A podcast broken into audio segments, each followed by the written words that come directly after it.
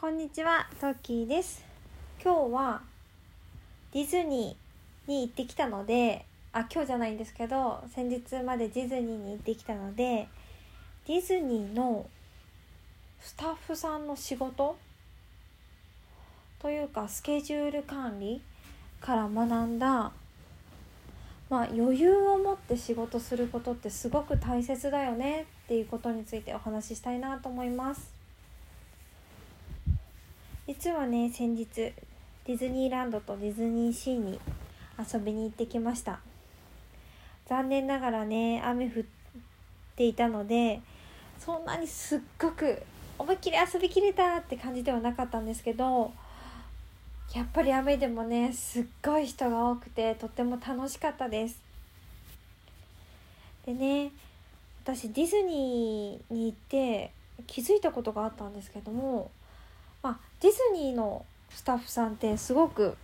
優しくておもてなし精神にあふれている方ってとても多いなっていうふうにすごく昔からね感じてたんです。この心の余裕ってどこから生まれるんだろうと思って見てたらこうスタッフさんの仕事内容がコロコロコロコロ変わっているなっていうふうに感じましたこう入り口の案内をするスタッフさんとか、まあ、乗り場の案内をするスタッフさんとかいろいろいろんなスタッフさんいらっしゃると思うんですけどもなんかそのそのタスクっていうのを長時間継続してさせないようにしてるような気がしました。こうね同じ乗り物を繰り返し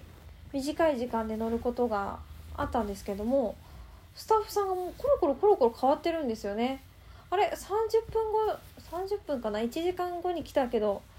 もうスタッフさん変わってるっていうのがどの乗り物も多々あったんですよね。勘違いだったら申し訳ないんですけども、まあ、ディズニーのスタッフさんの声かけとかっていうのも結構大変な仕事だと思うのでそれをやっぱりローテーションというか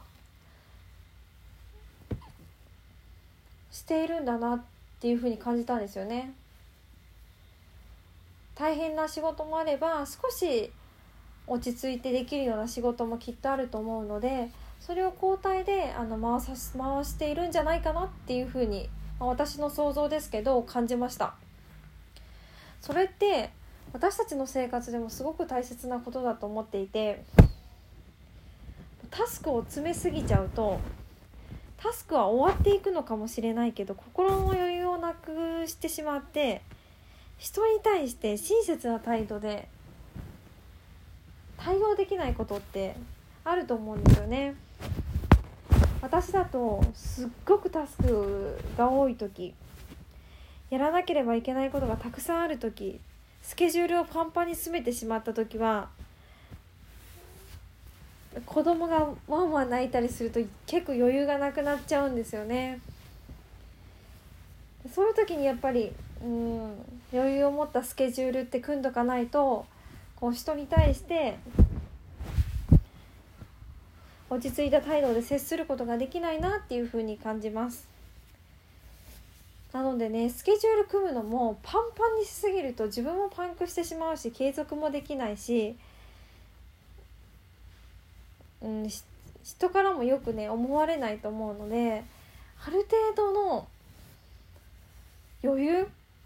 を持ったスケジュール組みってすごく大切だなっていうふうに感じています。こう好きなことをする時間っていうのを絶対に設けた方がいいなって思いました。それが30分でもこまめにね入れてうん自分のリフレッシュする時間を設けることでうんやっぱり気持ちの余裕も生まれるんだなって改めて思ったので共有したいと思いました。うん今日は聞いてくださりありがとうございます。ではまた。